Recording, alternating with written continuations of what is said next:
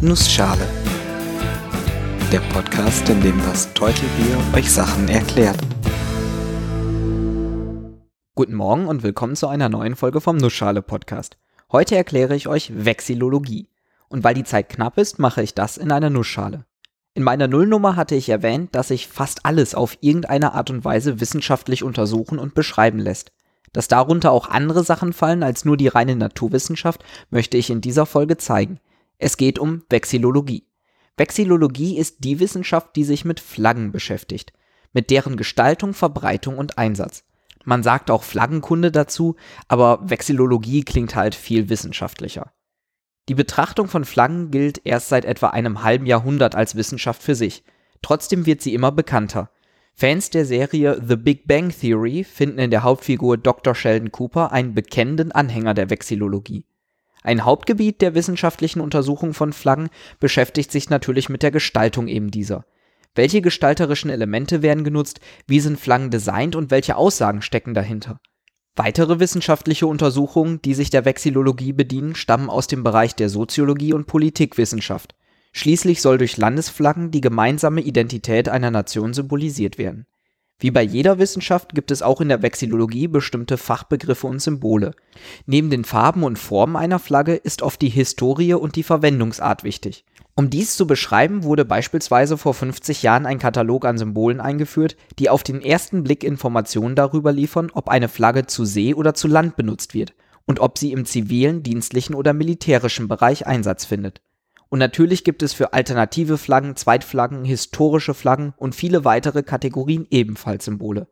All diese wurden von der Internationalen Föderation Vexillologischer Gesellschaften beschlossen diese ist laut eigenen Worten eine Einrichtung, die Wissen über Flaggen aller Art, deren Form und Funktion und der wissenschaftlichen Theorien und Prinzipien sammelt, und sie besteht aus 55 Mitgliedsorganisationen weltweit.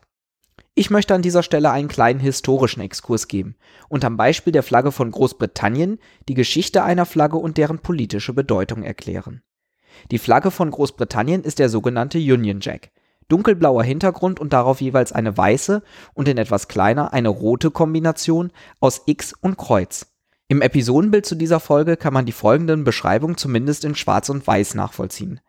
Großbritannien ist eine Union von mehreren Ländern, unter anderem England, Schottland und Irland. Und um das zu verdeutlichen, ist Großbritanniens Flagge eine Kombination aus den drei Flaggen von England, Schottland und Irland.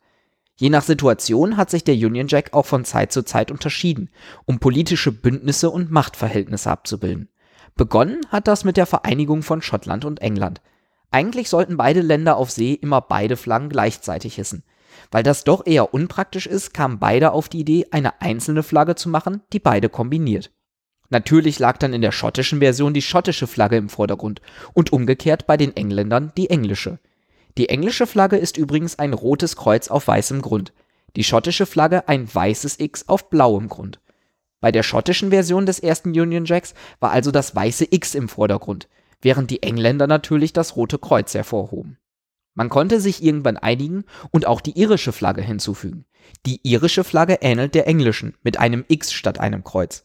Beim Hinzufügen zur englisch-schottischen Flagge wurde genau darauf geachtet, dass alle Flaggen gleichberechtigt sind. Zusammen ergeben diese drei Flaggen dann den Union Jack, wie wir ihn auch heute noch kennen. Übrigens ohne die Flagge von Wales, was ja auch Teil von Großbritannien ist. Wenn man sich nun die Flaggen dieser Welt anschaut, wird einem auffallen, dass der Union Jack nicht nur als Flagge Großbritanniens benutzt wird, sondern auch in zahlreichen anderen Nationalflaggen Gebrauch findet. Gerade in ehemaligen britischen Kolonien ist der Union Jack Teil der Flagge und meistens oben links in der Ecke zu finden. Beispielsweise Australien und Neuseeland fallen mit zahlreichen weiteren kleinen Inseln in diese Kategorie. Die englische Version des ersten Union Jacks findet sich beispielsweise auch in den ersten Flaggen der Vereinigten Staaten, wo er ebenfalls in der oberen linken Ecke zu sehen ist. Mittlerweile ist statt dem Union Jack dort ein blauer Hintergrund mit weißen Sternen, einem Stern für jeden Bundesstaat. Da sich die Anzahl der Bundesstaaten ändern kann, gibt es auch hier unterschiedliche Versionen der Flaggen, die entsprechend viele Sterne haben. Ähnlich wie der britische Union Jack ist auch die Flagge der USA in anderen Flaggen wiederzufinden, beispielsweise in Liberia und Puerto Rico. Und auch in den Flaggen der einzelnen Nationalstaaten finden sich entsprechende Designelemente wieder. Prominente Beispiele sind hier Ohio und Texas. Und wo wir gerade bei Amerika sind, in Bezug auf Flaggen gibt es auch noch weitere Regeln. In den USA gibt es beispielsweise Vorgaben, wie die Flagge richtig gefaltet wird und wie man sie richtig trägt. Und die Regel, dass ausgefranste Flaggen auf, Zitat, ehrenvolle Weise zu verbrennen sind. Verbrennen, was sich ansonsten natürlich nicht gehört. Neben all dem beschäftigt sich die Vexillologie auch mit der Gestaltung neuer Flaggen. Im Unterschied zu den Vexillologen, die sich mit dem generellen Studium von Flaggen beschäftigen, steht bei Vexillographen das Designen im Vordergrund. Beispielsweise gab es in den letzten Jahren häufiger mal Bemühungen, eine Flagge für den Planeten Erde zu gestalten. Auch wenn diese nie von durchschlagendem Erfolg gekrönt waren, finde ich die Idee sehr charmant. Beim Erstellen von Flaggen halten sich Vexillographen dabei an einige Grundsätze. Diese besagen beispielsweise, dass Flaggen so einfach gestaltet sein müssen, dass jedes Kind sie nachmalen kann oder dass verwendete Symbole Bedeutung haben müssen. Auch für die Anzahl der Farben, Wappen, Bilder und Text auf der Flagge gibt es Anforderungen. Diese Regeln stammen übrigens von der North American Vexillological Association. Neben dieser Vereinigung gibt es auch noch etliche weitere Organisationen der Vexillologie, ebenso wie Kongresse und andere regelmäßige Treffen. Von großem Interesse war dort in letzter Zeit die Volksabstimmung über eine neue Flagge für Neuseeland. Bei dieser hat sich allerdings die alte Flagge in einem zweiten Wahldurchlauf gegen die im ersten Durchlauf ausgewählte neue Flagge durchgesetzt. Schade eigentlich. Vielleicht sollten wir uns hier in Deutschland auch mal eine neue Flagge überlegen. Apropos, wisst ihr eigentlich, warum die deutsche Flagge aussieht, wie sie aussieht? Schwarz-Rot-Gold? Diese drei Farben lassen sich bis ins Mittelalter zurückverfolgen. Beispielsweise im Banner des Heiligen Römischen Reiches sind sie zu finden. Später fanden sich die Farben aus eher praktischen Gründen an Uniformen wieder.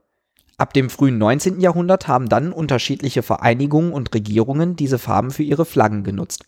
Nachdem im Dritten Reich Schwarz-Weiß-Rot die Farben der Wahl waren, wurde dann 1949 offiziell die sogenannte Trikolore in Schwarz-Rot-Gold als die Flagge festgelegt, wie wir sie heute noch benutzen. Eine wirklich definitive Bedeutung der Farben gibt es nicht, allerdings starke historisch gewachsene Wurzeln. Ich hoffe, ich konnte euch kurz und knapp erklären, was sich hinter dem Begriff Vexillologie verbirgt und warum Flaggen und deren Gestaltung und Geschichte sehr interessant sein können. Wenn ihr Fragen, Kommentare oder Themenwünsche habt, schaut doch mal auf der Website www.nussschale-podcast.de oder auf Twitter bei @nussschalepod vorbei. Alle Links sind auch in den Shownotes zu finden. Gerne dürft ihr diesen Podcast auch weiterempfehlen und auf iTunes bewerten. Ich bin das Teutelbier und ich danke euch fürs Zuhören.